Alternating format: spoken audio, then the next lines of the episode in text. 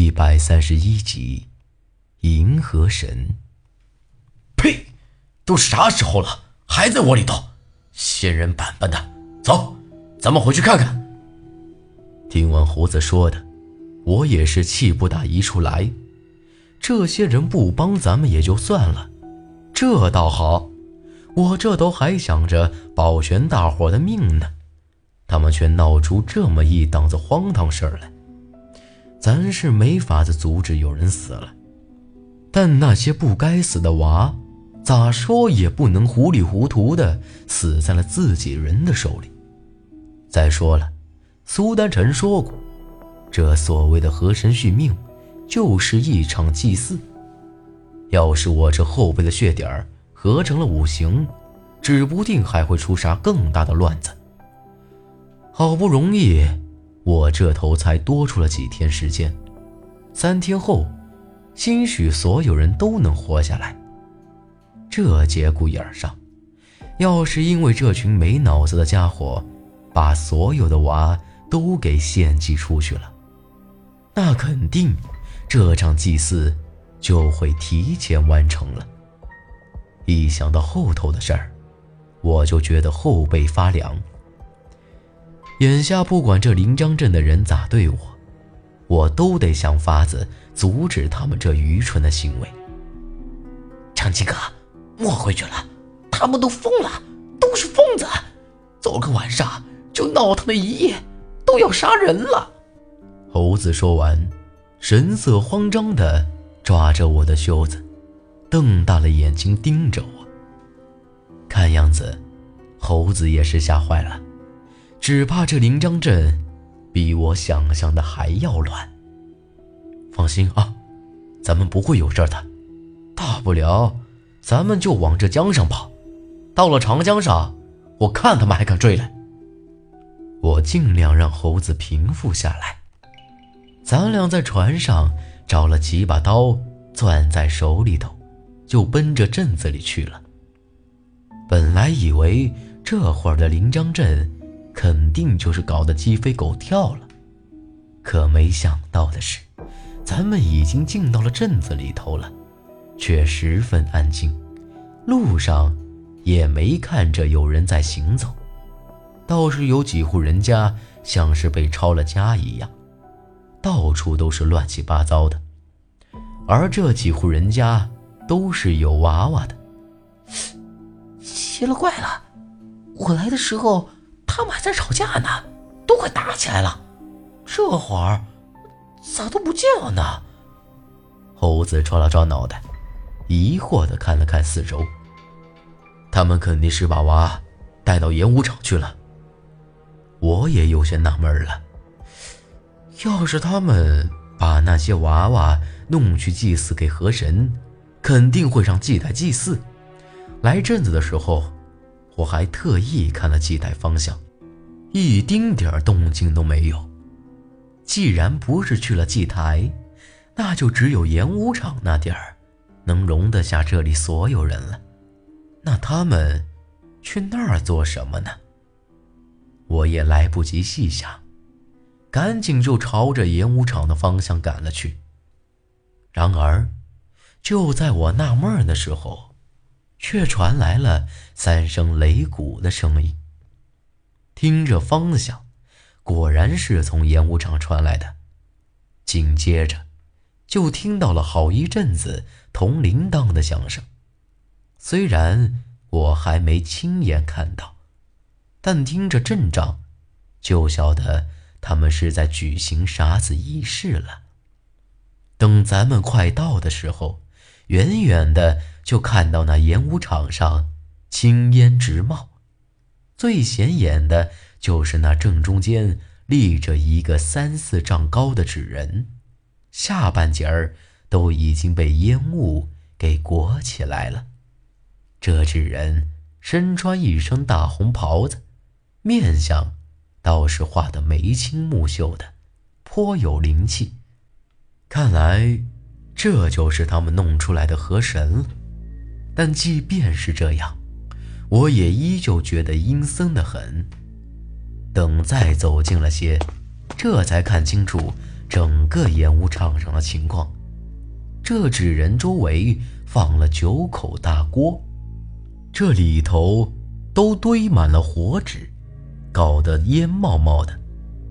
而在这大锅外头，则站着一圈小娃子，一个个都被红布给裹了起来，嘴里也被布条子给塞了起来，看样子都在挣扎着，却没法子动弹。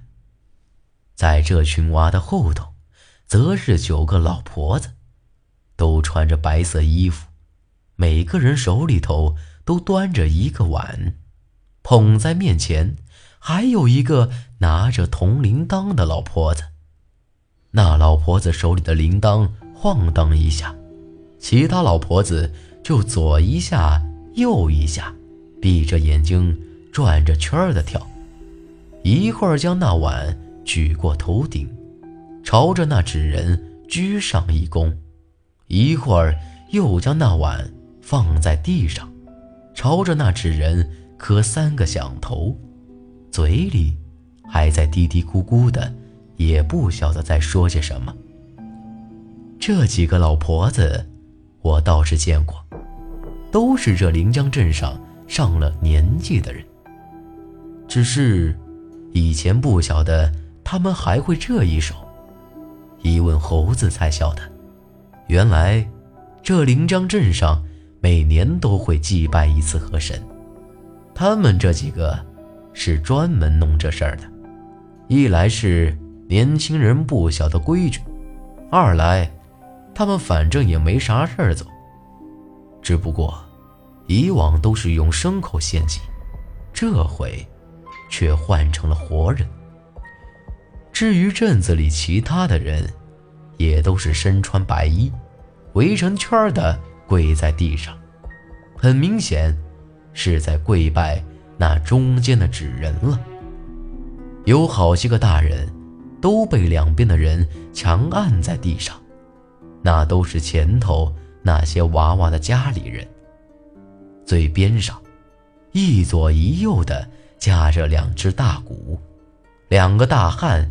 时不时的轻轻敲一下，发出沉闷的咚咚声，搞得我的心也跟着颤抖起来。关于祭祀河神，我之前听陈老狗说过，无非就是搞一些猪羊牲口啥的，来祈求平安。再就是听韩半仙说过活人祭，浑身刷上桐油。再裹上红布，给丢到江里头。在巫山找白二爷的时候，我也见过，我妈是咋个祭祀河神的。可我还没亲眼见过这种祭祀方式。不管咋样，都不能让这些娃子就这么送了命。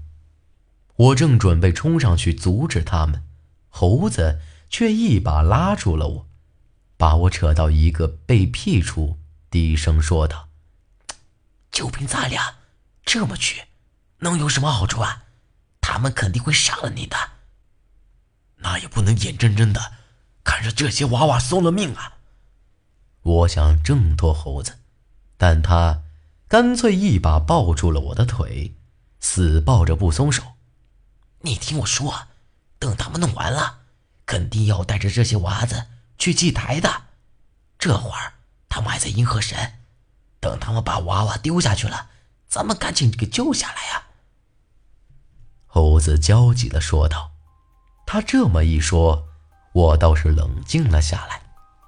就眼下这种情况，就这么莽撞的冲上去，也起不到啥作用，倒不如和猴子说的一样，干脆等他们把娃娃丢下祭台了，我再去弄上来。